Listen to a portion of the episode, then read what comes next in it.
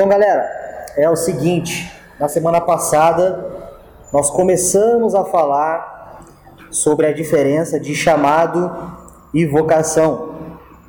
Se você não conseguiu vir na semana passada, entra lá no Spotify, acessa lá o link que eu mandei para vocês para poder entender um pouquinho do que nós falamos na semana passada, ou também né, durante a semana você pode acessar lá e revisar o que a gente conversou aqui, tirar outras dúvidas que às vezes ficou um pouco no ar, ou pegar alguma coisa a mais para trazer como dúvida também durante é, as outras semanas aí, beleza?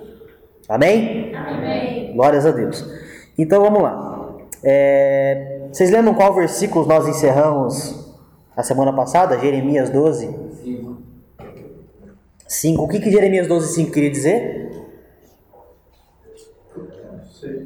Que se a gente não está conseguindo nem romper com questões de barreiras humanas, como nós vamos caminhar né, em coisas, em questões espirituais ou sobrenaturais. Então, nós precisamos ter muito cuidado quando falamos do chamado, que é o vinde a mim, que é o se aproximar de Cristo, que é o absorver dele, né, da palavra profética que foi lançada no culto aqui também. É, parte é isso.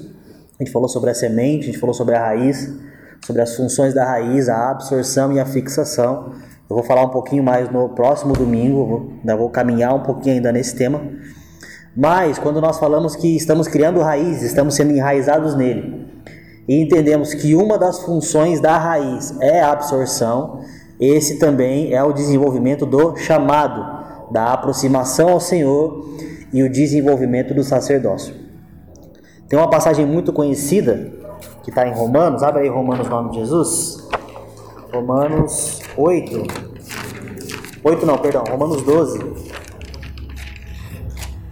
Romanos capítulo 12, uma passagem bem conhecida, né? Fala o quê? Portanto, irmãos, rogo pelas misericórdias de Deus que se ofereçam em sacrifício vivo, santo e agradável a Deus. Este é o culto racional de vocês. Quando nós falamos de chamado, quando nós falamos de desenvolvimento do sacerdócio, e nós lemos Romanos 12, 1, ele fala: se ofereçam como um sacrifício. Quem oferecia sacrifício? Um sacerdote. Então está totalmente ligado isso. O Senhor nos chamou para sermos uma nação de sacerdotes, um reino de sacerdotes. Pedro fala isso também, né, nas suas cartas.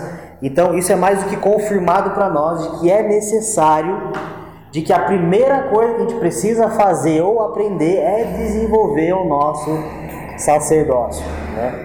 E depois eu posso trazer para vocês um material um pouco mais, estou falando com Masa também, um pouco mais extenso sobre o sacerdócio, talvez daqui umas duas, três semanas, é, para a gente entender algumas características do sacerdote em si. A gente vai voltar lá no Antigo Testamento, a gente vai pontuar, a gente vai ler algumas passagens lá, né, Levítico e tudo lá sobre como era o sacerdócio e também vamos refletir como deve ser o nosso sacerdócio hoje.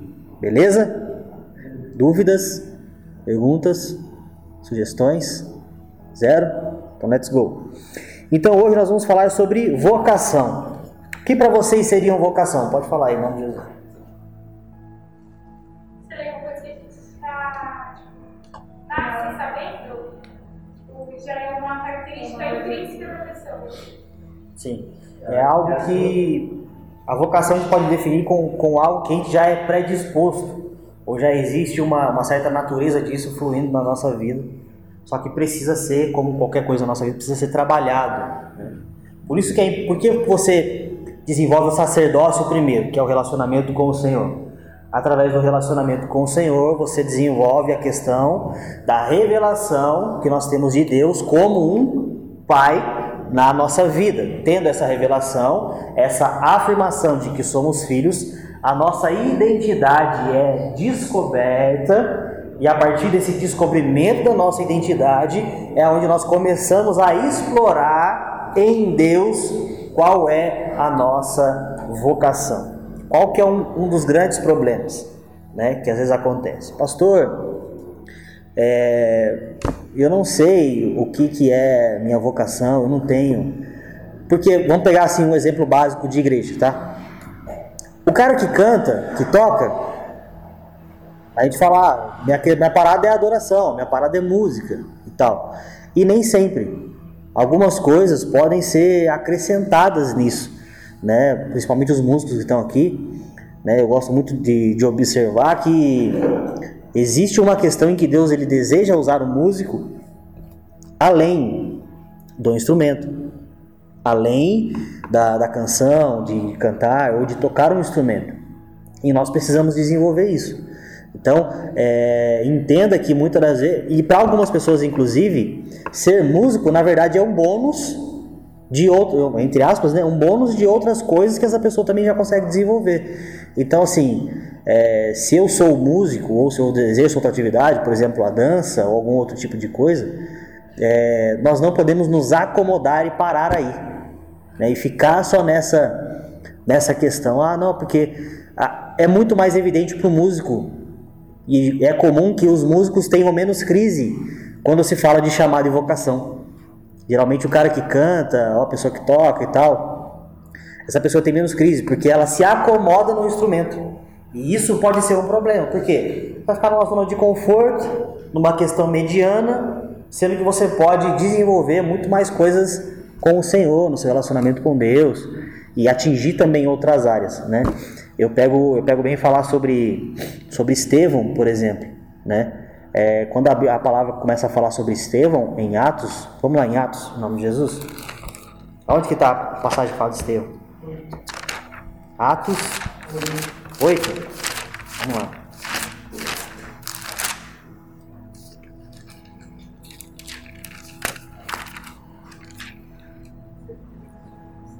Atos 6. 8 ele já está morto. 8 ele já está. No final do 7 ele morre. Mas olha só, em Atos 6 a gente vai ter uma problemática que começa a acontecer. A problemática era, era aquela questão da distribuição dos alimentos, estava dando briga, né? Algumas mulheres não recebiam, algumas famílias recebiam mais, outras recebiam menos, estava dando essa confusão. E os discípulos fazem o que? Escolhem sete ministros ali, sete diáconos, sete pessoas, homens guiados por Deus, para atuar na separação do ramo. Então, qual era a tarefa de Estevão? Ajudar na distribuição de alimentos. Essa é a tarefa que os apóstolos separaram os sete para fazer. Agora, na mentalidade de um cara que não está acomodado com aquilo, ele sempre vai fazer muito a mais. E a gente consegue pegar aqui um dos é Estevão. Pega aí o versículo 8, por exemplo, é, Atos 6, 8, diz o que? Estevão, homem cheio da graça e do poder de Deus, realizava grandes maravilhas e sinais no meio do povo. Ou seja, mesmo sendo que a função dele era, entre aspas, meramente distribuir alimentos, separar as marmitas, vamos botar esse exemplo, ele era cheio do Espírito Santo e ele realizava sinais e maravilhas no meio do povo, ou seja, ele não se continha só naquela tarefa básica organizacional da igreja, né? Então vamos, vamos pegar, vou continuar aqui pegando a linha dos músicos, né? Em questões organizacionais da igreja, o músico é o cara responsável ali, né? Um dos responsável da equipe de adoração que lidera a adoração na igreja durante o culto. Essa é a marmitinha que ele tem que distribuir no domingo. Mas, sendo uma pessoa cheia do Espírito Santo, revestida do poder de Deus, nós podemos fluir muito mais do que isso. Isso não é desmerecer o que é ser músico, entenda isso. Seja excelente também na música, mas a gente olhando para a vida de Estevão, nós conseguimos entender que a gente pode fluir muito mais do que aquilo que nos foi dado do que as tarefas organizacionais da igreja ou algo do tipo. Então, assim, pense sempre a mais, pense sempre fora da caixa, pense sempre de maneira com que você consiga fazer algo muito mais extraordinário do que você já pensa que faz. Né? A gente não pode correr o risco de entrar nessa zona de conforto que existe na nossa vida, entre tantas outras coisas. Por exemplo, hoje eu sou pastor. Eu não quero me acomodar nisso. Qual que é uma, a função básica organizacional do pastor hoje? Né? Brasil, principalmente aqui, igreja que tem raiz pastoral, apesar de seguirmos ensinamento apostólico, a natureza apostólica da igreja. Ajuda nas questões organizacionais, burocráticas da igreja, separação de trabalhos, questões, tal, gerencia de certa forma, e exerce espiritualmente a questão do cuidado, né? A função do pastor é cuidar das pessoas, das ovelhas, né? E beleza. Agora, eu não quero parar nisso. Eu não quero travar nisso. Então, cara, se Deus quiser e por, e por algum motivo eu for usado em cura, glória a Deus eu vou nessa. Então eu vou orar por alguém para que essa pessoa seja curada. Eu vou evangelizar alguém. Eu vou fazer qualquer outra coisa ou qualquer outras atividades. Eu quero acessar isso. Eu posso me acomodar. Não posso? Posso. Vou me sentir bem espiritualmente, porque eu vou estar cumprindo com o meu papel, com aquilo que Deus me separou, né? Organizacionalmente na igreja, que é ser pastor hoje, eu poderia me acomodar, mas eu não quero. Usando e tomando aqui principalmente o exemplo de Estevão para a minha vida.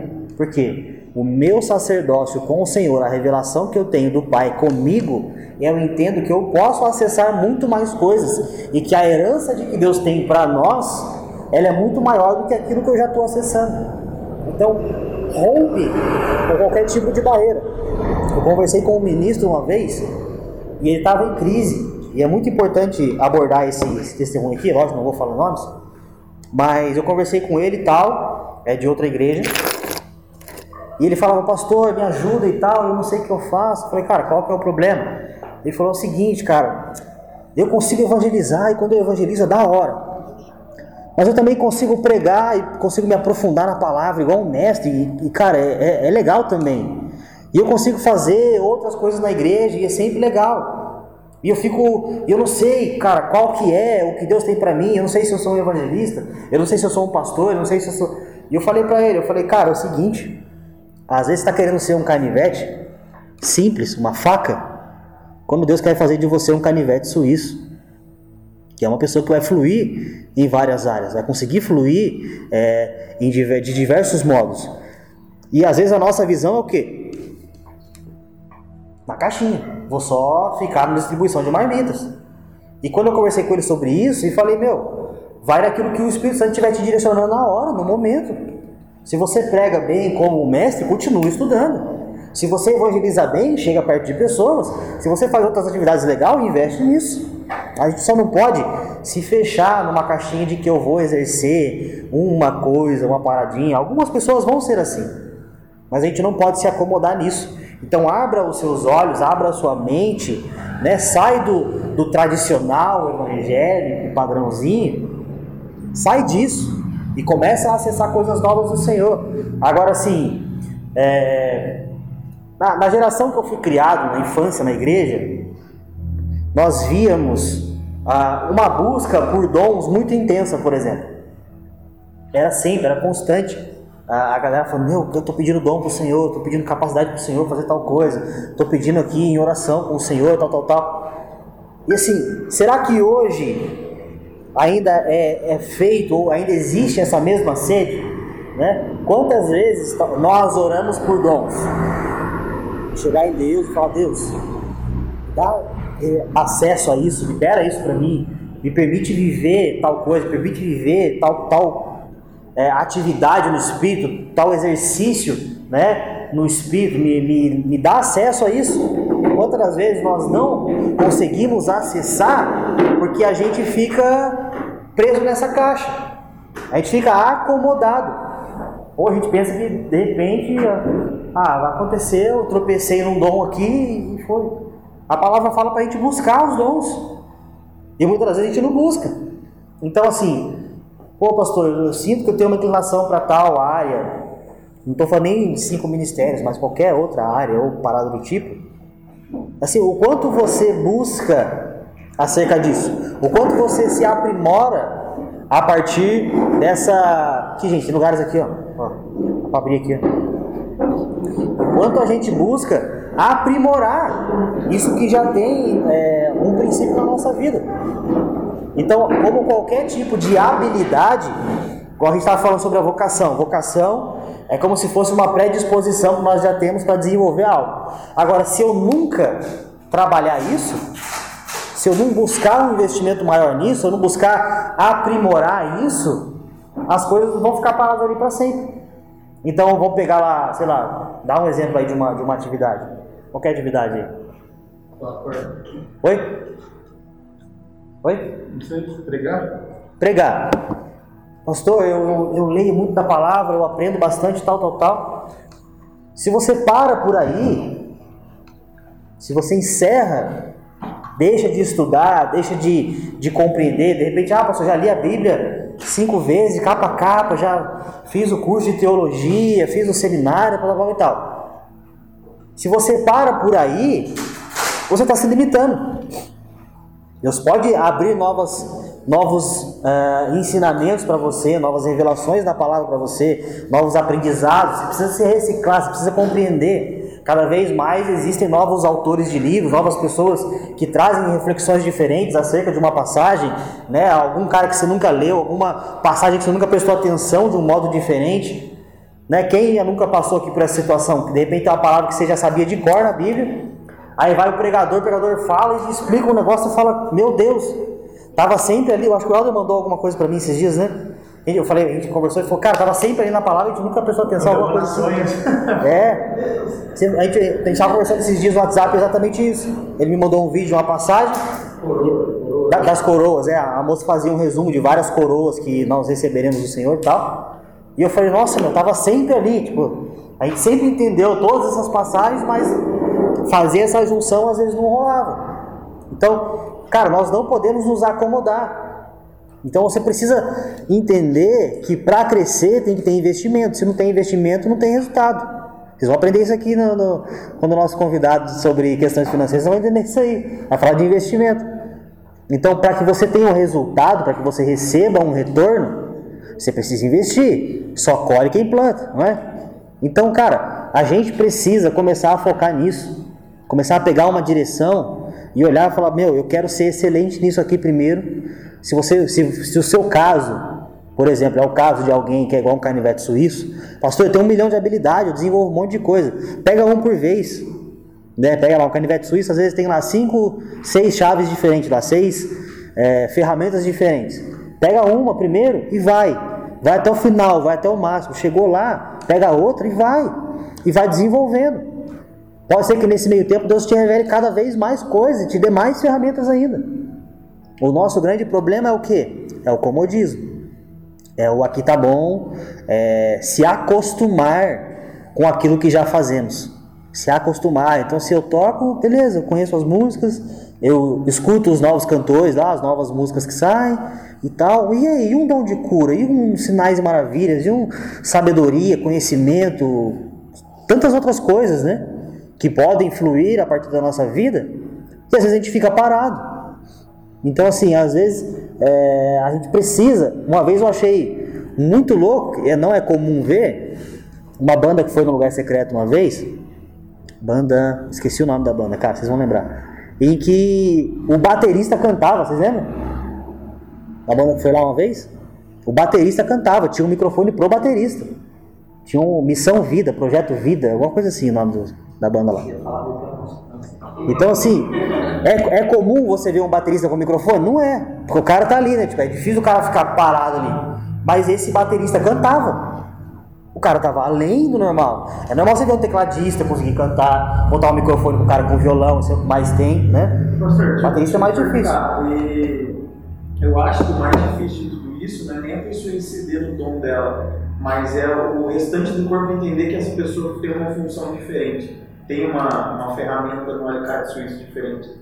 Porque é, eu mesmo peco demais em imitar, imitar os outros, tá ligado? Tipo assim, achar que, pô, é, se, eu, se eu chego aqui, eu, eu mesmo acho, pô, da hora baterista cantando. E tipo assim, se alguém chegasse aqui e falasse, mano, eu vou cantar e tocar, eu ficaria meu, de mim no conjunto Sim, sim. Pra, pra, pra não condenar o grupo todo. Mas, tipo assim, eu vejo, eu vejo às vezes que nós não, não sabemos é, acolher essas peculiaridades, não peculiaridades, mas tipo, essas, essas formas diferentes, entende? Sim. Assim, de pessoas vivem. Na semana passada eu comecei falando sobre isso, algo que eu estou tratando com a galera em geral, é da gente compreender o quanto o espiritual é o outro sabe? E saber, usar um, um evangeliquez aqui, respeitar a unção do outro. Né? Evangeliquez todo mundo conhece. Né? Então, assim, existem dons e capacidades que às vezes elas vão ser fora do, do padrão que a gente pensa. Eu falei aqui semana passada, a gente deu risada, mas eu conversei até com Helder no, no, domingo, e é algo bom, por exemplo, ele tá na internet, tá no. Ah, o cara é TikToker. Mano, isso é top. Por que, que a gente acessa um monte lá, Fabiola Mello, todo mundo curte a menina, e do meio da gente não pode sair alguém com essa capacidade? Né, eu tenho conversado com ele, está investindo, está fazendo curso, para filmagem, como é que câmera e tal, e isso é bom. Agora, se a gente não olhar e não ver do ponto de vista espiritual, a gente vai achar que é zoeirinha. Mas na verdade já existe até uma palavra profética a respeito disso, algo que já estava caminhando há um tempo atrás com isso e tal. E a gente tem que olhar e falar: caraca, vamos ajudar, vamos investir, vamos curtir. Eu, por exemplo, eu não uso TikTok. Eu baixei, ele mandou o link, eu baixei. Eu entro lá de tempos em tempos, curto se tiver as coisas novas dele só e deixo. Entro lá e curto, boto o coraçãozinho lá no que, no que tem, a cada 3, 4 dias. E beleza, ajudar a promover. Mas entender que é o que? É um princípio espiritual. Talvez você, você olhe um vídeo lá, você fala, ah, esse o falou, já, tô, já conheço faz mil anos. Mas e quem acessa lá? Né? Então, às vezes, a gente não consegue olhar o irmão e respeitar o quanto espiritual ele é. Um baterista cantar é normal? Não é. Mas esse cara ministrando, ele pode salvar uma vida, cara. Esse cara, no meio de uma canção, Deus dá uma palavra para ele e compartilha, né? É lógico, pô, pode, pode levantar aí no microfone? Pode. Mas Deus está fluindo daquela maneira na vida daquele cara. Ele não precisa ser padrão. Ele não precisa ser comum, né? Então, assim, a gente precisa começar a pensar pouquinho mais fora da caixa para entender que outras atividades podem ser espirituais. Basta a gente começar a olhar para isso. Basta a gente começar a entender.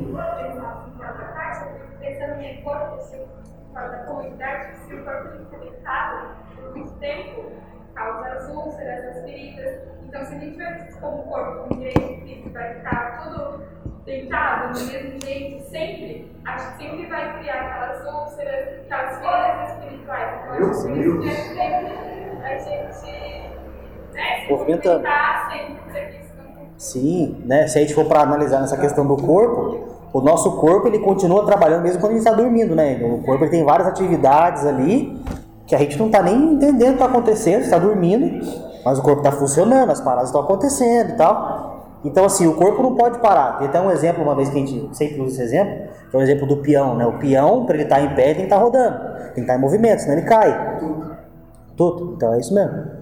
Então, a gente precisa entender a partir disso. Podem ser exemplos simples, mas que trazem entendimento para a gente. Partindo desse princípio, deixei um exemplo aqui muito interessante.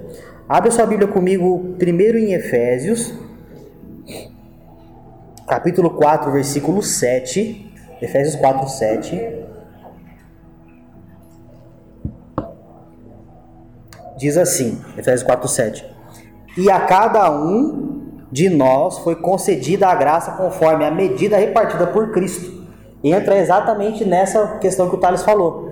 A gente conseguir entender que o ministério do irmão, a vida do irmão, a unção que o irmão recebeu, ela tem uma medida que foi distribuída por Cristo para aquela pessoa que vai ser diferente da minha medida, que vai ser diferente da medida do outro. Não, não tem uma coisa a ver a mais ou a menos. Tudo é complementar. Isso que nós precisamos, como filhos de Deus, ter essa ótica. Que a medida que Deus deu para um complementa a medida que eu tenho, e a nossa junta complementa do outro, e do outro, do outro, do outro. E isso a gente consegue trabalhar como corpo de Cristo.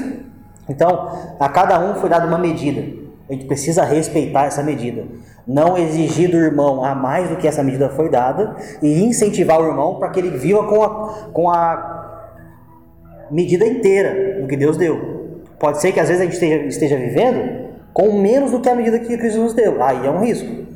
Agora, existem algumas coisas que a gente não vai conseguir passar mais disso. Sacou? Entendeu? Pode crer? Agora abre lá em Lucas. Lucas 8,16. É uma passagem muito conhecida eu queria trazer uma reflexão que vem nessa mesma linha de pensamento que a gente já está aqui. Lucas capítulo 8, versículo 16.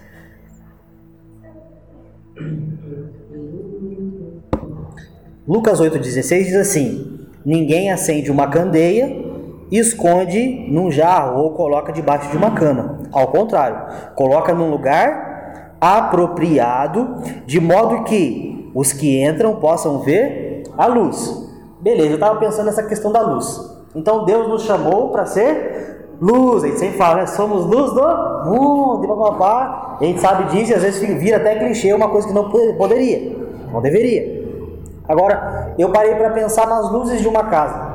E olhando nessa mesma perspectiva que a gente está, de entender o que o outro carrega e saber respeitar, saber entender o que é espiritual. Vamos lá. Imagina agora a sua casa aí, a casa que você mora mesmo. Imagina aí. Vamos lá. Eu vou, vou dar um exemplo de uma casa aqui que tem vários cômodos. Vamos lá, tem quatro quartos, tem a cozinha. Essa casa tem um banheiro, né? Essa casa tem um escritório, realmente tem. Tem a parte do quintal, tem um jardim. Pega o exemplo dessa casinha assim, bonitinha, bem arrumadinha e tal, né? Agora, se a gente for contar, se eu falar para você, conta quantas luzes tem na sua casa. Você vai falar, ah, uma no quarto, dois quartos, então uma, duas, cozinha três, sala quatro, banheiro cinco e no quintal seis. Só que beleza. Existem outras luzes que na nossa vida, como numa casa, a gente acaba não valorizando, elas são essenciais para alguma coisa e às vezes passa despercebido. Quer ver? Talvez o que, que essa passagem quer dizer? Que Deus te chamou, Ele te deu uma capacidade, isso não é para ser enterrado, não é para ser escondido, tem que ficar no local apropriado para que as pessoas possam ver. Quando na vocação, que vem depois do sacerdócio do chamado, você entende a sua identidade, você começa a entender o seu local apropriado, você vai entender agora, nesse exemplo que eu vou dar, o quanto são importantes outras luzes que a gente não entende, tá? Quer ver? Talvez na cozinha, Deus não te chamou para ser a luz que está no teto. Mas quando você abre a geladeira, talvez você seja a luz da geladeira que está cuidando dos alimentos para que sejam conservados lá no corpo de Cristo. Talvez você não seja a luz do teto da cozinha, mas você pode ser a luz do micro-ondas, que é alguma coisa que vai trazer um preparo rápido de um alimento para uma pessoa. Vai fazendo um link entre o corpo de Cristo e a vida espiritual. Talvez você não foi chamado para ser a luz do teto, mas você foi chamado para ser a luz do forno, que está preparando o crescimento de um bolo para poder alimentar alguém. Vai fazer com que o bolo seja tirado no tempo correto, você está olhando lá, talvez você seja essa luz. O problema é que às vezes a nossa perspectiva é, é fraca, né? é, é limitada dos tipos de luzes que nós temos numa casa, por exemplo, continuando nessa linha de pensamento. Talvez no banheiro você não seja a luz do teto, mas em algumas casas nós temos luzes no espelho para a pessoa fazer maquiagem e ficar bela. Não tem? Algumas casas tem. Talvez, né, num escritório você não seja a luz do teto, mas você seja a luz da escrivaninha que naquele momento de noite, de madrugada, ajuda alguém a entender uma palavra, uma mensagem, alguma coisa. Talvez você não seja aquele holofote que fica no quintal, aquela luz de cima mas você pode ser aqueles spotzinhos que ficam colocados lá no jardim, enfeitando e tornando aquele lugar mais bonito. Então, às vezes a nossa visão do que podemos ser ou fazer está limitada, assim como a luz de uma casa. Então, existem muitas outras, até outros exemplos, sei lá, que podem existir de luzes numa casa e muitos outros exemplos que podem ter, né, de atividades no corpo de Cristo, de desenvolvimento no corpo de Cristo, e assim a gente fica limitado, a gente fica olhando para uma direção só, sendo que tem um mar de coisas para a gente fazer e fluir a partir da nossa natureza. Isso é muito importante. Agora, se a gente fica só no beabá, na caixinha, na visãozinha quadrada de sempre, a gente não desenvolve, a gente não desenrola algumas coisas que Deus vai usar a gente. Igual, acho que esses dias foi a Tiffany que deu um testemunho de um de um paciente que foi curado e tal, ela falou, ah, é que eu oro meu, meus pacientes, papapá. Então, assim, ela estava no trabalho, sacou? Então, naquele momento, ela poderia estar tá pensando em ser a luz do teto, mas ela decidiu ser a luz do micro-ondas. Levou a cura imediata para o irmão. A gente precisa sair da nossa limitação. Agora, se você só foca, ou só focar em questões organizacionais da igreja como instituição, pode ser que você se frustre. Pode ser que você, ah, pastor, nunca me encaixei, não consegui me encaixar. Né? É, eu uma pergunta, ah, eu não encaixo nenhum dos cinco ministérios, não me vejo dentro de nenhum dos cinco ministérios. Aí a pessoa desanima a vida toda dela que ela não ficar. Mas o corpo de Cristo precisa desse ministério, mas precisa de muitas outras coisas. Muito mais. Liderança, serviço, misericórdia, mano, é inúmeras coisas que a gente pode fazer. Se me tivesse um prato para alto, eu estava Exatamente. E por isso, um é mais especial que o outro. Exatamente. E essa é a diversidade do corpo. Porque quando você fala, por exemplo, de cinco ministérios, a gente que trava. A gente que trava. Ah, mas agora não me encontro, não acho minha, meu chamado, minha vocação. O que, que eu vou ser, o que eu vou fazer, papapá. Cara, tem muito mais do que, do que, do que os cinco ministérios para fazer. Cinco ministérios é uma parte, uma porção. Alguns para apóstolos, alguns para profetas, alguns para evangelistas, pastores, mestres. Alguns. Ah, isso não quer dizer que tem mais valor ou menos valor. Tudo que o Senhor nos dá é para serviço. Então, seja cinco ministérios ou seja qualquer outra atividade, é para serviço. Qual é o problema do homem? Parâmetros de, de vaidade, de, de aparência, de grandeza, de alguma coisa, mas são limitações humanas. Ó, a gente tirando o culto aqui. Não permita que você seja escravizado por filosofias humanas, ensinamentos do homem, questões que não são de Deus. Então, às vezes a gente fala sobre cinco ministérios, o cara trava nisso por quê? Porque ele acha que é só aquilo, porque tem uma aparência, ah, foi separado ministerialmente. Tá, uma vez eu fui entrar na, numa loja de móveis, isso faz muito tempo. Foi no, no dia que o Senhor me fez entender o valor, a importância referente à segurança que uma faxineira traz para um lugar. Eu estava vendo móveis, não lembro qual era o contexto, estava ali e eu escorreguei num negocinho assim de poeira. Eu escorreguei no negocinho, sabe aqueles negocinhos cinzinho que fica? Eu escorreguei naquilo lá. Eu escorreguei e tal, mas não, não caí, me equilibrei. Eu falei, cara, o quanto importante é aquela moça que passa aqui com aquele com mop, com a vassourinha e tal. Se eu tivesse caído, batido a cabeça e morrido, ninguém ia falar, nossa, mas foi porque tinha um negócio. Ninguém ia olhar para a poeira no chão. Mas eu tinha escorregado na poeira. Então, assim, às vezes existem questões do corpo de Cristo que as pessoas não olham mas que são tão importantes quanto, né? Igual a galera fala sempre do dedinho, né? O dedinho é responsável pelo equilíbrio. E às vezes a gente não valoriza o dedinho, acho que ele foi feito para bater na quina. E essa não é a função do dedinho, a função do dedinho é trazer equilíbrio, cara. Então a gente precisa começar, uma, a abrir a nossa mente para aquilo que podemos ser, fazer ou atuar, e abrir também a nossa mente para entender o que os nossos irmãos estão sendo, fazendo ou atuando. E entender que por mais diferente que possa parecer, também é espiritual, visto que somos pessoas espirituais. Uma coisa que para mim está sendo diferente essa situação é a questão de, de olhar para os parâmetros, até da questão dos, dos cinco ministérios, é, do pastoral, porque chegou um certo momento desse ano que às vezes eu, por tanto zoar ou tanto brincar sobre sobre a, a, questão de fora, externa da galera se movimentar, eu comecei a tirar o crédito do Deus estar falando.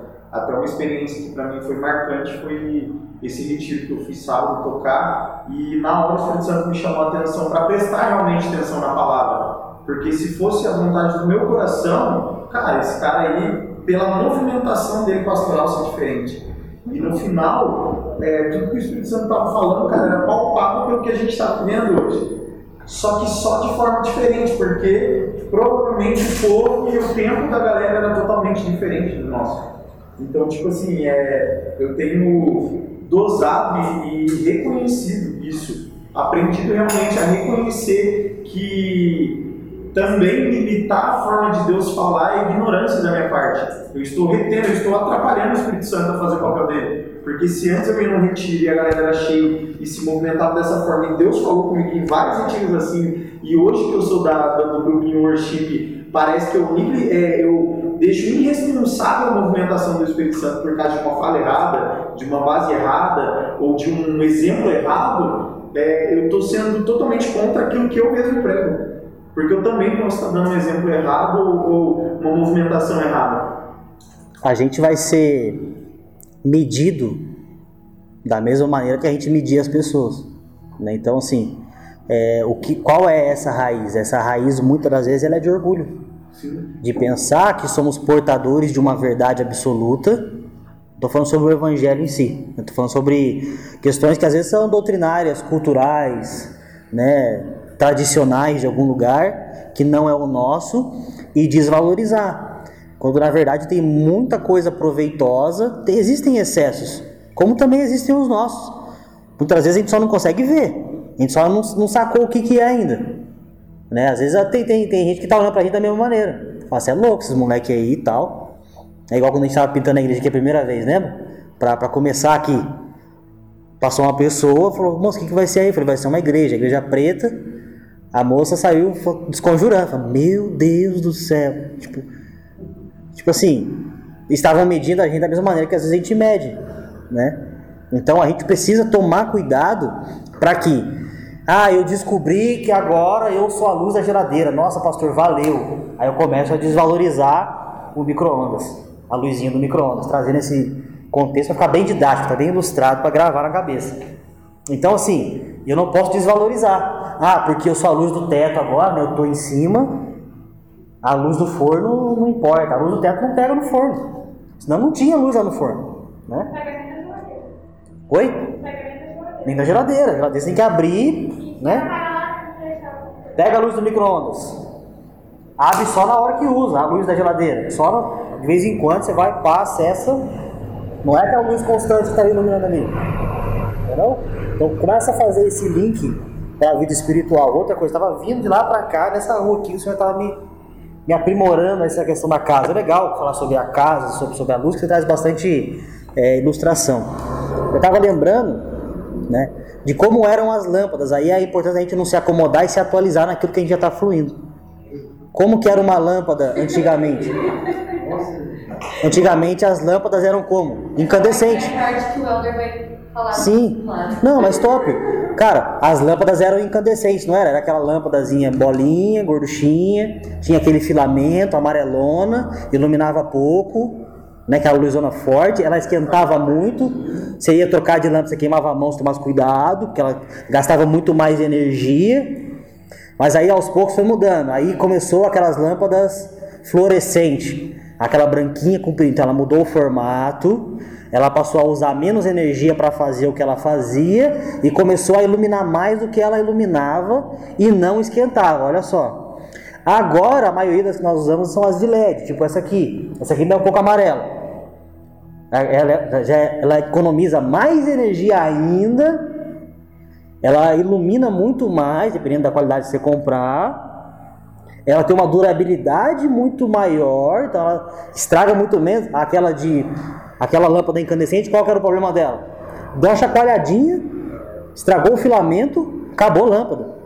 Era de vidro, essa aqui é de plástico. Se ela cair no chão, ninguém se fere. Lembra quando caía a lâmpada no chão? Era aquele varria, ficava olhando, passava pano com medo de entrar caco de vidro no pé. Olha só como é importante que. Já entendi que eu sou luz, pastor. Mas agora eu tenho que me atualizar, entender que o tempo vai passando, Deus não muda, mas ele se move. Então a gente precisa crescer naquilo que Deus já nos deu também. A, palavra que a gente começou semana passada, o sprint, qual que é a função dele lá? Começa na Filipenses. Então somente andamos com aquilo que já temos. Então existem coisas que às vezes você só precisa aprimorar algumas coisas que Deus já te deu para melhorar a qualidade. Você vai gastar menos energia, vai conseguir ser mais eficiente, vai conseguir ter mais durabilidade. Olha só a diferença que isso traz. E, e outras modernidades. Por exemplo, na casa do Helder hoje a lâmpada acende com, com voz. É, né? Você entendeu? Isso. Não, mas, mas essa, essa é a tendência, entendeu? Antes era só acender e apagar. Era. Você consegue controlar a dimerização, você mais intenso mesmo. Exatamente. Então, assim, as coisas vão aprimorando. É, a, te, a tendência da modernidade é essa. A gente zoa hoje, a gente faz piada do, do Helder com a Alexa lá e tal. Só que daqui a alguns anos, e eu creio que não é muito, a tendência é que todos nós tenhamos isso. Não, e sabe que Comando é, de voz e papapá. É, né? também. É que a gente é meio atrasadão, né? O Brasil é mais marcha lenta. Sim, por enquanto é caro. Quando popularizar, é, nós temos poucas marcas que desenvolvem, daqui a pouco populariza, né? É que o, no Brasil não tem o hábito de, de gerar coisas duradouras, porque é uma população muito grande, vamos supor. É, a lâmpada de LED, eu estava vendo o impacto que ela vai dar no faturamento mundial, porque ninguém vai trocar mais a lâmpada, a LED dura muito mais tempo. Sim. Na nossa cidade hoje está trocando as A lâmpadas para LED. Os caras faziam proposital que ela soltasse algumas no meio da viagem, no meio da vida, o giro dela ser maior. Sim. Então vamos supor, se eu te vendi 100 lâmpadas e queimou 50, top, porque eu vou te vender mais 50. Então era proposital que ela fosse sensível. Sim, igual esses dias eu estava conversando com uma, uma pessoa, a gente estava zoando falando daquela, daquelas xícaras Duralex, aquela marronzinha, que não quebra, você pode derrubar de um prédio e não quebra. Toda casa de vó tem, gente, uma xícarazinha marrom de vidro. Por que, que a avó tem até hoje? Duralex foi feito para cair, não quebra, mas não quebra, custa para quebrar aquele vidro.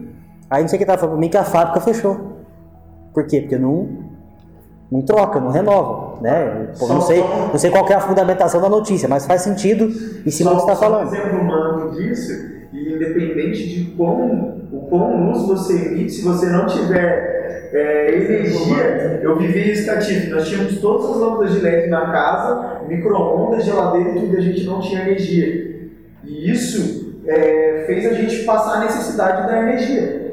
Então, assim, por mais eficiente as lâmpadas e a tecnologia das coisas que a gente tinha na nossa casa, Você não sem, tiver Jesus, sem Que é o Espírito Santo. Glória a Deus. Se não tiver um condutor, olha que mais fabuloso. Quando a gente foi na Bandeirantes, lá você tem que dizer o quanto de luz vai para cada, cada tipo de tomada. Não é igual, eu não sabia disso. Eu achei que chegava um cabo da rua e pum! E mandava. Ligou tudo, mandou E tudo. luz. Mas não, cada tipo de segmento da casa, ele, ele vai com uma condução. Cada um tem a sua medida repartida na casa. Repartida de condução. sacudida, É, Recalcada, sacudida e transbordante. Sacudida e transbordante. E também, se você não tiver alguém para te ativar, você não tem. Exatamente, você precisa da legalização, né? De um profissional da área para poder liberar, para poder autorizar que a empresa venha fornecer. Olha só, você faz todos esses links através da, né, para nossa vida espiritual, o quanto é importante Ó, tá você bem, precisar já usa, de uma paternidade, um discipulador para trazer, para autorizar e a luz, o Espírito Santo pega todo, junta tudo isso aí, absorve. Olha só o quanto que a gente consegue crescer a partir de exemplos práticos do nosso dia a dia e entender qual que pode ser a nossa vocação, abrindo a cabeça desse jeito. Por exemplo, dia 12 começa aqui a aula de dança. Pode pensar que é bobeira, tipo, ah, só dança né? Não vou nem entrar no mérito do handball, deixa para domingo essa conversa. No handball vai ter o café da manhã lá. Mas é, vai começar a aula de dança na igreja. Pode parecer que é bobeira? Para muitos pode parecer que é bobeira. Mas pode ser que no meio dessa galera que vai vir, que vai aprender dança, pode ser que a motivação seja não tenha nada a ver, que a pessoa veio, mas nesse meio tempo a Tawane conversou com essa pessoa, papapá, essa pessoa teve a vida mudada. Mas Transformou. lá na Amazônia, né?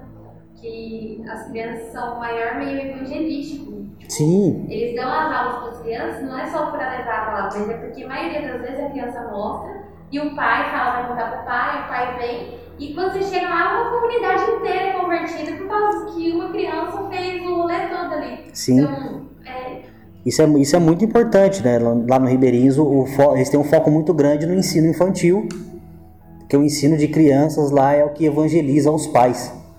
Olha só o quanto que um trabalho que para muitas igrejas às vezes é desmerecido, as tia da salinha, né? Mas no ambiente correto, fazer atuando da maneira correta, com as ferramentas corretas, com a capacidade correta, a, a fluidez do trabalho infantil é o que converte às vezes uma comunidade toda. Então, é, a gente tem que valorizar, olhar com os olhos corretos para as pessoas, para os nossos irmãos e entender que Deus deu uma medida para cada um de nós. Não, isso é até bom, é, essa reflexão para nós aqui, é, é na questão disso, de realmente, mesmo que, pô, eu não participo, eu não participo da dança, mas peraí, eu tenho que ajudar o, o grupo dela a funcionar. Peraí, se eu conheço uma criança, é papel meu anunciar. Eu vejo isso, até uma- um exemplo bobo que deu aqui, foi essas luzes mesmo. Se você cortar um cabo aqui, você desliga todas elas ali. Sim. E às vezes é essa, essa, essa simplicidade que a gente não enxerga. Eu vejo isso que até eu estava conversando com a Lu esses dias, e eu falei, pô, cara, é, uma falha minha de não estar no negócio pode prejudicar. Igual foi trocando ideia, pô, de não estar, de não participar, não gera a vida que deveria gerar de um time junto. Então, se um, um apoia o, o, trabalho e a coisa do outro igual a pintura, eu, o pastor ralou no sábado aqui. No outro dia que veio o Eric e a Tainá funcionou muito mais rápido. Nossa. Mas terminou em quatro horas o que, o que a gente passou a tarde inteira. Tarde toda fazendo. Então, tipo assim, quando um ativa, por mais que não é o dom da Tainá, às vezes o mental, o, é, o meu, Exatamente. o Jean, Eu trabalhei com pintura, você trabalhou com pintura, o Wellington é pintor. Agora, se você olhar para a Tainá, vou pegar o exemplo da Tainá aqui. pintou Ela fala, mais "Tai-" Quando, quando, quando o Thales me fala, ela pintou mais do que eu. Quando o Thales me falou, eu não vou passar na Tainá, eu falei, ué.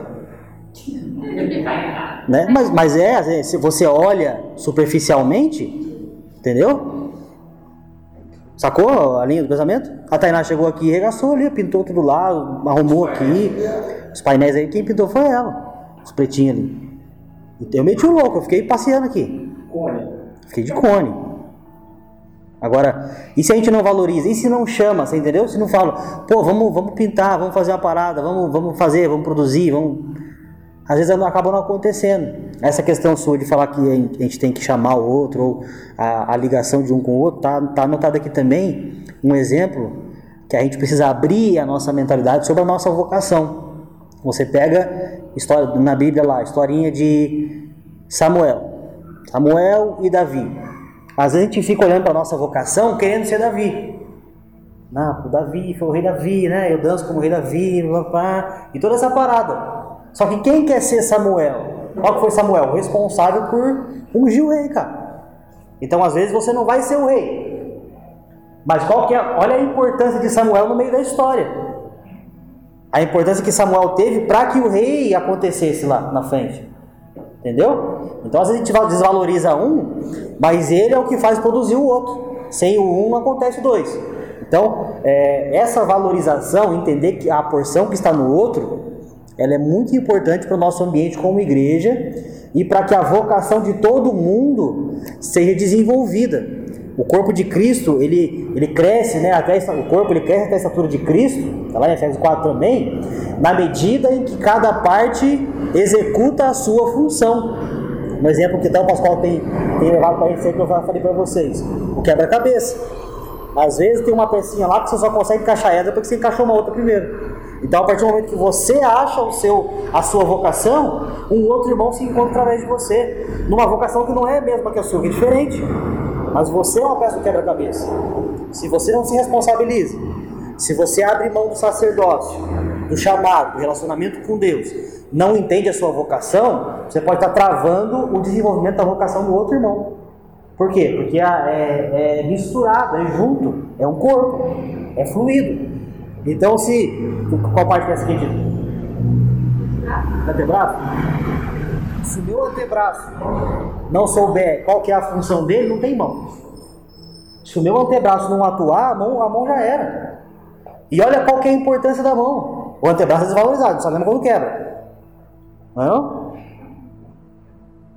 Então, assim, à medida em que você se relaciona com Deus, chamado, relacionamento, absorção na raiz, entende a sua vocação como filho, aquilo que Deus te colocou como filho, a sua posição de filiação, a ruiotesia, posto como um filho. Isso faz com que você tenha a sua identidade revelada e você compreenda a sua vocação. Um filho de Deus com relacionamento, entendendo que é filho, vocação bem estabelecida, atualizando sempre aquilo que ele pode ser, trazendo excelência, ele faz com que o novo que chega con- consiga compreender a sua capacidade de maneira mais rápida. O que acontece com a paternidade? É a mesma parada. A evolução do filho ela é muito mais rápida do que a evolução do pai. O propósito todo pai com o filho é o quê? Maneira natural. Qual, o que, que os nossos pais, a gente já tem um pouquinho mais de idade, falavam? Filho, não fiz faculdade. Na época dos nossos pais, na maioria de nós aqui, faculdade era um negócio surreal. Eu converso com o meu avô, por exemplo. Meu avô não tem escolaridade. Meu avô não fez escola. Ele, ele comprava material. O, o, o- a vitória do meu avô era conseguir comprar materiais escolares para o meu pai e para os meus tios. Ele sempre falou isso. Pô, filho, eu comprava lápis de cor para sua tia, caderno, livro e tal, um monte de coisa. Essa era a vitória dele. Dos, dos meus pais, os meus tios, daquela geração, para nós já era um incentivo para a faculdade. Então isso vai progredindo, isso vai tornando agilidade, vai, vai, vai tornando mais rápido. Então o objetivo da paternidade também é isso, ajuda nesse desenvolvimento. Mas o que, que é um pai? Um pai é alguém que já se estabeleceu no sacerdócio, no relacionamento com Deus, já compreendeu sua vocação, já está encaixado como um quebra-cabeça, está deve se atualizar para que os filhos que venham consigam encontrar seu sacerdócio e vocação de maneira mais rápida. Isso é uma igreja profética, apostólica que atua como uma plataforma espiritual. Sacou? Então, às vezes, a gente fica olhando para Davi e esquece de que o que Deus tem para nós pode ser Samuel. Às vezes, a gente desvaloriza a, a mulher do vaso de alabastro, mas se esquece que Jesus falou que aonde o evangelho fosse, essa mulher ia ser lembrada. Tanto que estamos falando dela agora. Olha o quanto profundo foi o que os discípulos desvalorizaram. Desvalorizaram lá no momento. Oh, vamos vender esse, esse perfume aí, vocês estão loucos? É caro, vamos dar aos pobres. Desvalorizaram o ato dela. Jesus falou o quê? Está fazendo bom, está sendo bondosa para comigo, está tá, tá, papá. E ela foi abençoada através disso. Então existem coisas que talvez Deus tenha para você fazer ou ser que você só não consegue, você mesmo está desvalorizando isso. Então, é, essa administração de hoje é para começar a abrir a caixinha e entender que existe um leque de atuações no corpo de Cristo muito maior do que a gente costuma olhar. Né? Então, é, é, legal, o púlpito é legal para pregar, falar, ministrar, cantar e tal, mas isso aqui só vai ter qualidade, o pregador, o ministério de louvor e adoração, se a galera que veio também tem seu sacerdócio desenvolvido. Senão não acontece igreja. Não acontece igreja assim. Então, todo mundo precisa buscar sair dessa caixinha e entender que as atuações vão ser muito maiores, porque eu vou precisar de um cara lá fora que às vezes não consegue pegar no microfone na mão, não consegue ler direito, mas esse cara, em cinco minutinhos de conversa, você traz uma pessoa para cá chorando e pai, essa pessoa vai se tornar o maior evangelista do mundo mas quem que ajudou na pregação do evangelho foi o tiozinho que mal enxergava. E quantas histórias não acontecem isso? Quem talvez pregou para vocês quando vocês se converteram, para mim, era uma pessoa que pode ser quem se desvalorizou ou desvaloriza hoje. Mas olha aonde você está alcançando, só está acontecendo porque alguém veio lá atrás isso é uma questão geracional que precisa ser resolvida no corpo de Cristo. Quando as gerações se encontrarem e entender que uma passa o bastão para outra, muita coisa vai ser resolvida. O coração dos pais aos filhos e dos filhos aos pais. A igreja vai fluir como uma engrenagem com potencial muito maior. Agora, o que nós devemos fazer? Muitas das vezes nós nos revoltamos com a geração passada. Ter essa, religar isso, conseguir trazer honra para isso entender que pessoas plantaram muita coisa para a gente fazer. Tem crentes antigos que você vai conversar e falar, ó, quando você começou aí, quando eu cheguei tudo era mato. Tem muita coisa que só é fácil para a gente hoje, porque eu, muita gente já veio antes. O que a gente tem que olhar para a geração futura? Entender que essa galerinha está chegando, que estão chegando outras pessoas aí, e a gente, vai, a gente não pode se tornar uma geração que não vai receber a próxima. Nós precisamos ser pessoas que vão, pelo passado, olhar para trás e falar: já foi frustrante com a antiga, hoje eu sou a antiga. Então eu tenho que saber preparar o caminho para a nova. Vamos tentar compreender, vamos tentar entender como que a galera se move hoje. Modernidade, tecnologia, um monte de parada. Se a gente não entrar nessa, nessa, nessa vibe, se a gente não entrar no que está acontecendo, a gente fica para trás. A gente não se atualiza. A gente fica aquela lampadona lá amarela, com aquele filete, gastando muita energia, fazendo muito excesso, muita coisa excessiva, sendo que eu tenho que respeitar que, mano, o LED chegou. Entendeu? Evolução da televisão. Pega a televisão. Pô, em casa eu tive uma televisão, o Samuel não vai lembrar. A televisão que tinha, para cada canal tinha uma válvula. Você ligava puxando um negócio assim, ó. Preto e branco com conversor UHF em cima, dois bombril e let's go era o que tinha. Pegava dois, três canal, manchete, isso revela um pouco a idade, revela. Não, Mas mas tinha.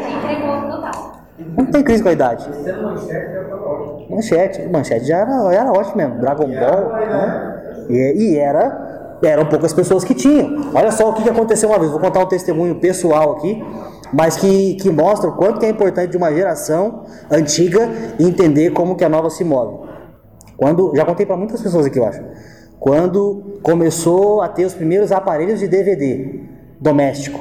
Aquele aparelhão era grandão e tal. Meu pai, depois de papapá um tempo, arrumou uma grana, porque era caro, comprou o aparelhão de DVD.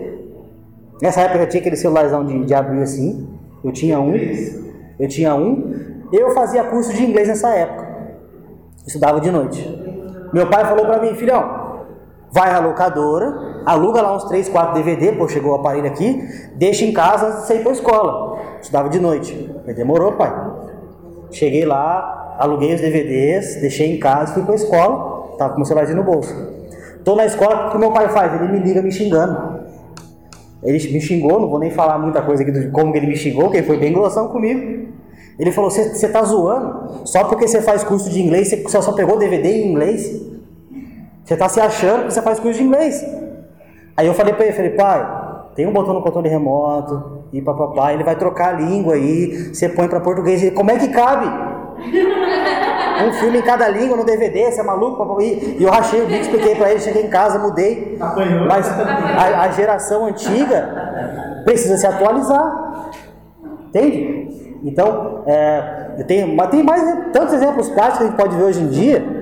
Quantas pessoas aí de aproximadamente 70 anos você vê usar um smartphone? Não são muitos. Mas é necessário. Meu, não usa. Exa- Cara, demais. Exatamente.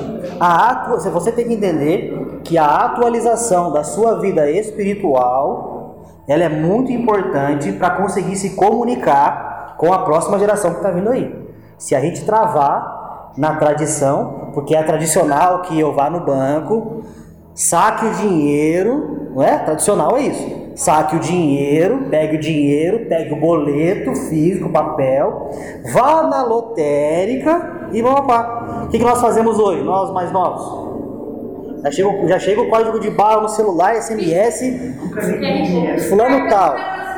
E pá, tá no, no aplicativo, você entra ali, põe a digital, já autorizou, let's a go, gente- A pagou. gente desatualizado ainda, porque você vai pra São Paulo, é outro mundo. Eu fui pra São Paulo, tipo assim, quando eu vejo a galera de São Paulo falando lá na empresa, a gente é burro, a gente é do mato. Então, Tra- Aqui na, aqui na igreja mesmo, a gente pega o CNPJ e já vai ter. E vai pra isso. Parede. A digitalização, filho. Aí a pessoa, ah, é, se falar que entra aqui, se tiver alguém, por favor, se uma diferença.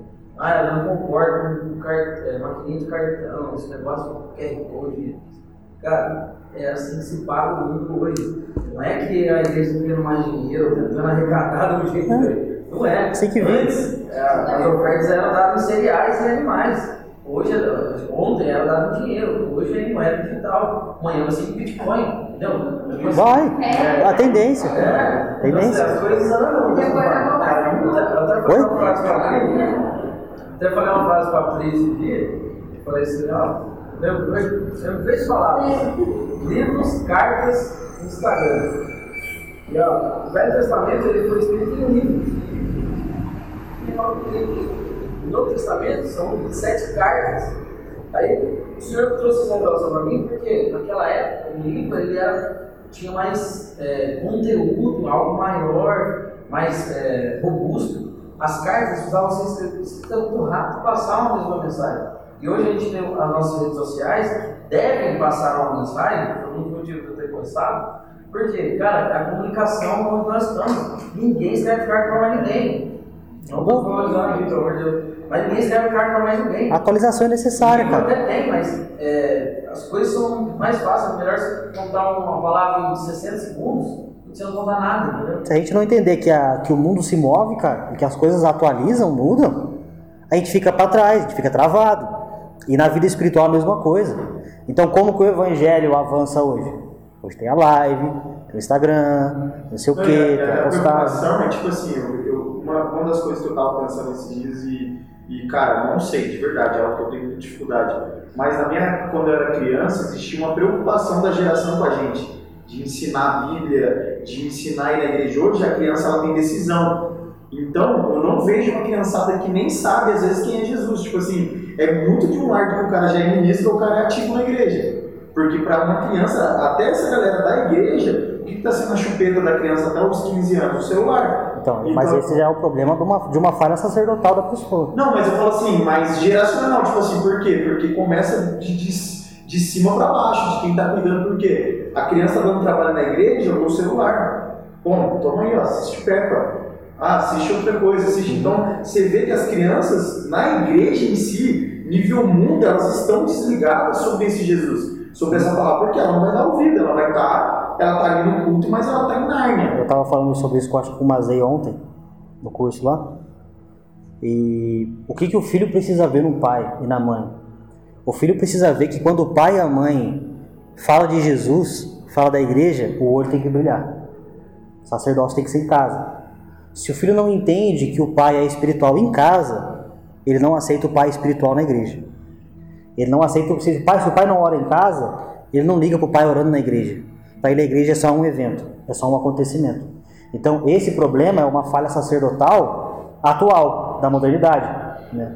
onde os pais estão abandonando a sua responsabilidade daquilo que eles devem colocar aos filhos, plantar na vida dos filhos, e não somente de trazer no culto, mas aquilo que se vive em casa.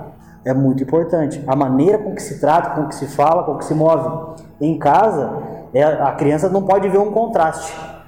A- O pai é de um jeito, a mãe é de um jeito na igreja, e em casa, o pai vira Satanás. Igual aquele filme A Cabana, né? Eu nunca assisti. Eu tô. É um pouco que eu tava pensando com ela, a gente assistiu na casa do seu pai, não. Oi? A gente assistiu na casa do seu pai. Sim, é que eu sou, não sou muito fã de filme. Mas é, isso é uma responsabilidade que todos nós devemos ter. Alguém? Era que eu tava falando com o Helder. É, eu tive um momento meu que eu cheguei com meus pais e falei, cara, eu quero conhecer lá fora. Eu quero conhecer. Peguei muito com algumas questões da igreja e falei, eu quero. E o que me fez, até falei pra eles, o que me fez pegar e falar, não, não tô no lugar, eu preciso voltar, foi eu ver os meus pais, pastores, dentro de casa, me tratando da mesma forma que ele tratava as ovelhas de fora de casa quando se perdiam. Sim. não vi- não vi essa diferença Sim. não vi uma forçação de barra. Eles não, eles estavam com o mesmo amor, me dando o mesmo cuidado que eles davam para as ovelhas de fora. Então é muito importante essa, esse exemplo dele. E não só para pais com filhos, mas nós como os filhos também. Será que a gente vem para a igreja, eu tive o privilégio de ser filha de pastores e afins, mas a gente não tem isso. A gente, quando chega dentro de casa, a gente está manifestando o reino que a gente manifesta aqui dentro lá dentro. Sim. Ou os nossos pais, ou os nossos esposos, tipo, esposo, mulher, olha e fala, pô, o que, essa pessoa vai fazer lá na igreja? O- Olha só o grande, o grande problema. Às vezes eu venho na igreja, eu estou preocupado se eu sou evangelista, pastor, apóstolo, mestre, profeta, mas em casa os meus pais não são convertidos e lá eu não sou evangelista, pastor, apóstolo ou mestre, mas não sou nem crente. Isso acontece. Então, como que, por exemplo, os nossos pais, no caso dos que não são convertidos, como que a gente vai acessar o coração deles? Pela nossa conduta. Não é só bom testemunho, é trazer questões espirituais. Não, vamos orar, vamos fazer, não sei o quê. Vamos trazer a pessoa entender que você se move, se movimenta de uma maneira diferente. Isso é necessário. Que eu estava conversando ontem, eu acho legal hoje. É, todo o aniversário de família que a gente tem, hoje o meu pai, ele me chama para orar pela família na- nas reuniões especiais da família. E ele me chama de pastor, ele fala, agora o pastor vai orar. Mas por que que ele viu isso? Ele começou a notar a maneira como eu me comporto, me movimento, mesmo já sendo crente, mas ele precisou entender e aceitar o fato de eu ser um pastor através da minha vida, através de como me movimento, de, de me ministrar e tal, papá, papá. Então, às vezes acontece o inverso também, tanto do pai com o filho quanto do filho com o pai. Às vezes o pai é crente, você quer que o pai entenda alguma coisa que ele não entendeu ainda, e a gente julga, critica, ah, meu pai não vai não, minha mãe não sei o tá? só que não, não tem um comportamento adequado nisso. Então, isso é muito importante, que a gente consiga é, transparecer isso, tanto na criação dos filhos, quanto na, no relacionamento com os pais, para que haja esse alinhamento é, intergeracional aí, para que a gente consiga viver o evangelho de fato como deve ser. Essa é uma questão muito importante, né? A gente precisa se responsabilizar daquilo que está sobre as nossas mãos, daquilo que foi posto sobre as nossas mãos. Então, uh, em casa, por exemplo, esses dias eu estava sentado na cozinha, o Vitor catou aquele evangelho, sabe, pequenininho, ele catou, sentou na mesa e abriu. O que você está fazendo aí? Estou estudando. Mas por quê? Que ele sentou na mesa, colocou uma Bíblia lá e abriu a Bíblia, ele não sabe ler. Mas ele vê, ele percebe, ele nota a importância. Ele vê que os nossos olhos brilham quando nós falamos de Jesus em casa. Vê que isso para nós é importante. Tanto que, quando eu vou dar qualquer tipo de rolê, eles dizem, pá, você vai? Ah, eu vou na casa do de tal. Ah, não vai não, não sei o quê. Pá, você vai? Eu vou na igreja. Ah, tá bom. E ponto. Não existe barreira.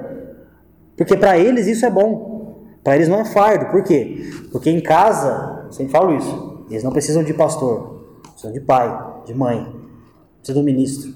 Precisam do familiar, do cuidado, da atenção, do carinho, tudo isso aí. Depois, com o tempo, com a maturidade, ele vai entender a questão pastoral, tudo isso aí. Agora, a gente precisa é, carregar isso e transferir isso para a geração que está chegando, para os nossos filhos, principalmente, que é a geraçãozinha que vai continuar daí para frente.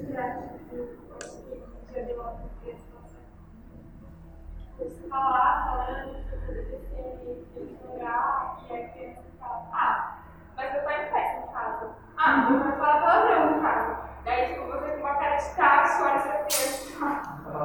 Vamos orar, então, pro Papai do Céu ajudar seu pai, porque, Sim. assim, naquele momento, se nem o pai da criança te ajuda ali a ensinar, que, né, você- a única coisa que tem que fazer é A orar. referência que a criança busca são os pais. E se nem ela tem, Se ela não encontra, fica essa lacuna na, na, na vida dela. É, e várias outras coisas que acontecem, por exemplo, em casa, que hoje eles fazem até sozinhos, porque já entenderam que é essencial. É, dia de compra do mês, por exemplo. Eu e a Helena, a gente não ora mais. É o Victor e a Rebeca que oram. Te junta a família toda ao redor da compra, te dá as mãos, e desde que são piquititinhos, então cresceram com isso. O que, que é? Isso não é. Eles não vão crescer entendendo que é um ritual. O que, que a gente quer ensinar para eles? Entender a gratidão. Não é o ritual em si, evangeliquez, qualquer coisa. Daí Vocês têm que entender que nós somos gratos. É que, na verdade, eu acho que o mais difícil de exercer é o nível de responsabilidade fora daqui, né? Bom, eu, eu e a Tia tem conversado bastante, coisas que a gente não trocava ideia antes. E algo que até né, nós estávamos conversando esses dias é que estamos aprendendo bastante é a questão do cachorro mesmo. A gente tem um animal agora e quando ele nos incomoda ou quando a gente não tem tempo para ele, a gente simplesmente pega ele e põe ele no quintal. E é assim que a gente faz com os nossos familiares e com, e com as pessoas perto da gente. Vamos supor, eu estou com um desafio agora e eu estou cuidando de uma pessoa. Uma pessoa pediu para ser cuidada. E cara, tem hora que dá vontade de pegar essa pessoa e pôr ela no quintal, porque ela não está entendendo que eu estou varrendo a casa, ela não está entendendo que não é para fazer xixi no tapete, ela não está entendendo. Aonde que entra a luz? Aonde que entra a luz? A luz ela, ela ajuda ontem. Como assim? Ontem eu era o carinha que estava sendo posto para fora da casa. Você entende? Então, quem muito é perdoado, muito ama. Toda essa parada. Então, se eu olho para minha vida e quando eu vou cuidar de alguém, eu olho na perspectiva de que eu fui cuidado, o relacionamento como igreja ele vai ser mudado. E até a questão das palavras, né? Eu vejo. Alguém me falou isso essa semana, que tem se preocupado sobre. Tipo assim, o que, que foi a palavra domingo? Cara, se a gente é uma, uma, uma geração nova que, que vai mudar, o básico é eu tenho que trocar ideia na semana que foi falar domingo. É igual a gente, algo que hoje eu estou entendendo muito mais com maturidade, eu não vivia, era tipo assim, até quando eu era de outras igrejas, a gente está debaixo de uma palavra. Pô, eu sou totalmente rebelde contra essa palavra. Se eu não te honro, ou se eu não honrava o outro, passou por mais que na minha ideia essa palavra era boa ou ruim, eu estou sendo, eu estou desonrando a Deus. Sim. E ponto, não tem. A palavra de Deus. E é exatamente isso. Se a gente não caminha debaixo daquilo que o Senhor está propondo para as nossas vidas, ou se a gente não está nem informado, é onde nós corremos todos esses riscos. Amém? Dúvidas? Sugestões? Glória a Deus.